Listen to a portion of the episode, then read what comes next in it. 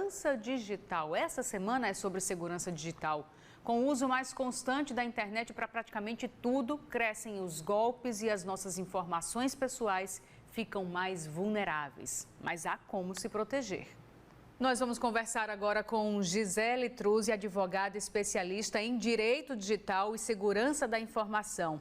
Gisele, obrigada por ter aceitado o nosso convite. Eu já começo te perguntando né, quais são os principais cuidados que a gente deve ter, porque todo mundo conhece alguém ou já foi um, em potencial, pelo menos uma vítima, né, para tentativas desse tipo de golpe. Sim, é bem importante, Emily, a gente ter em mente que a internet ela é um mundo aberto a qualquer cidadão, assim como a gente uh, anda na rua. Então, se você não vai andar com a sua bolsa aberta, com a sua carteira aberta na rua, a gente também deve adotar o mesmo comportamento na internet. Então, a gente precisa, em primeiro lugar, ter muito cuidado com os nossos dados pessoais. Não sair preenchendo qualquer tipo de formulário que a gente vê na internet se questionar sobre o tipo de informação que esse formulário, que um site, um aplicativo está solicitando para a gente. Se essa informação ela é de fato essencial para aquela prestação de serviço que a gente está se cadastrando. Então, tomem muito cuidado com o preenchimento de dados pessoais em sites, clicar em links recebidos e também com grandes ofertas, com grandes promoções. E aí a minha pergunta é, às vezes uma simples pesquisa pela internet, você já é obrigado, obrigado entre aspas, né, a colocar seu nome, seu CPF para se cadastrar em qualquer site. Isso pode ser um perigo também? Dependendo do tipo de compra, do tipo de site, Emily, pode ser um risco. Quando nós fazemos compras pela internet, nós precisamos de fato informar o seu CPF para que a gente possa ter a emissão da nota fiscal. Isso qualquer loja online precisa emitir é, para a gente como consumidor. Então, é necessário mesmo a inserção do CPF para a geração dessa nota fiscal. Mas é, nós não somos obrigados a informar o nosso CPF para podermos ter um desconto, por exemplo. E eu sei que há muitos estabelecimentos é, usando dessa tática, né?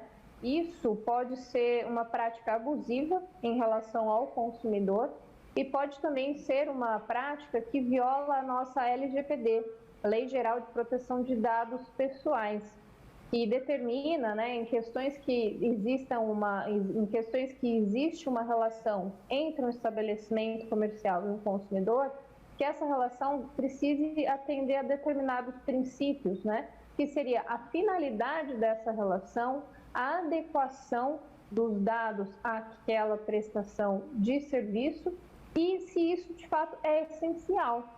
Então, se é somente para obter um desconto em uma farmácia, seja online presencial, o que for, eu não preciso necessariamente fornecer o meu CPF para ter esse desconto. Eu posso não querer ter o meu cadastro nesse estabelecimento e comprar esse produto sem é, informar os meus dados pessoais, porque nós sabemos que com o CPF esses estabelecimentos certamente vão começar a criar um perfil desse consumidor, né? O que a gente chama de perfilamento, né? Ou profiling. CPF atrelado a hábitos de consumo e tratamento de dados, dependendo da situação, pode extrapolar essa relação que o consumidor está travando com esse estabelecimento.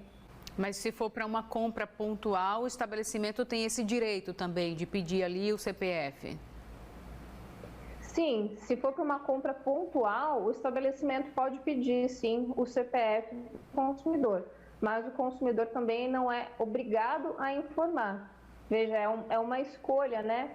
É um direito de ambas as partes. O estabelecimento pode requerer e o consumidor pode negar também. E aí ele pode ter o direito de fazer essa compra sem informar o CPF, mas com a aplicação do desconto.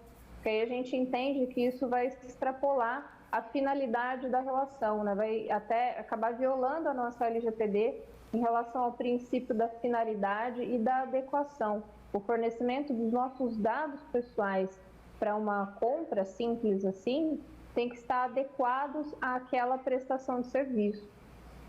Agora, uma outra dúvida, Gisele, em relação a uns golpes que a gente costuma ver, né, de pessoas que têm cartão clonado ou que as pessoas acessam as contas nos bancos. Muitas vezes a gente, quando vai fazer uma compra maior no próprio cartão de crédito ou uma transferência bancária, a gente tem limites eu vou fazer uma transferência ao valor X, acima desse valor no aplicativo não está autorizado.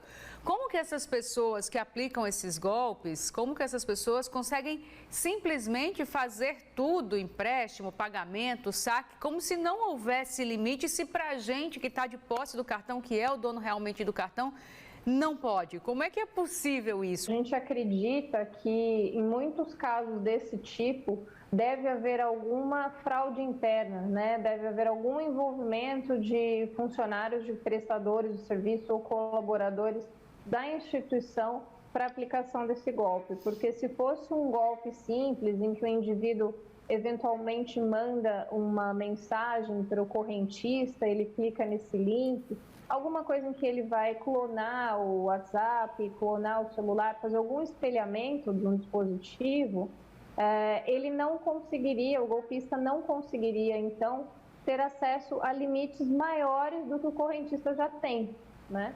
Porque se ele vai acessar o aplicativo do correntista como se fosse o próprio correntista, as configurações serão padrões ali.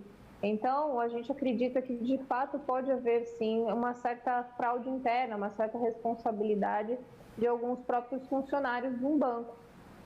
E nesse caso, o banco pode ser responsabilizado?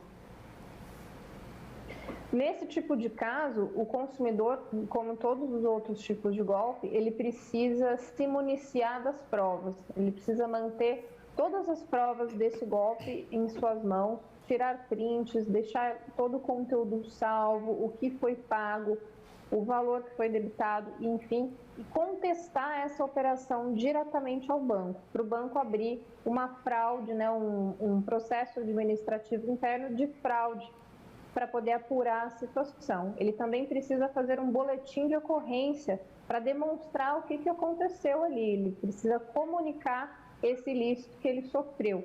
E até porque muitos bancos exigem também é, o fornecimento de uma cópia de um boletim de ocorrência. Aí isso tudo vai depender do que, que o banco constatar dentro do seu sistema. Então, esse campo é um assunto bem delicado e polêmico e a gente precisa analisar caso a caso. E no caso mais comum, né, quando o cartão é clonado e é usado sem o uso da senha, aí é mais fácil responsabilizar o banco, a operadora do cartão de crédito.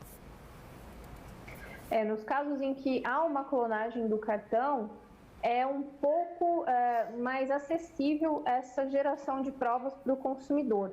Qual é o risco da gente usar o Wi-Fi nos lugares? Porque é muito comum, né? A grande maioria das pessoas usa sem ter muita noção dos riscos. Uhum. Olha, Emily, é extremamente arriscado nós usarmos o Wi-Fi de terceiros para fazer operações bancárias, operações financeiras, dar aquela conferida no extrato bancário, acessar o seu aplicativo da sua carteira de bitcoins, de criptomoedas.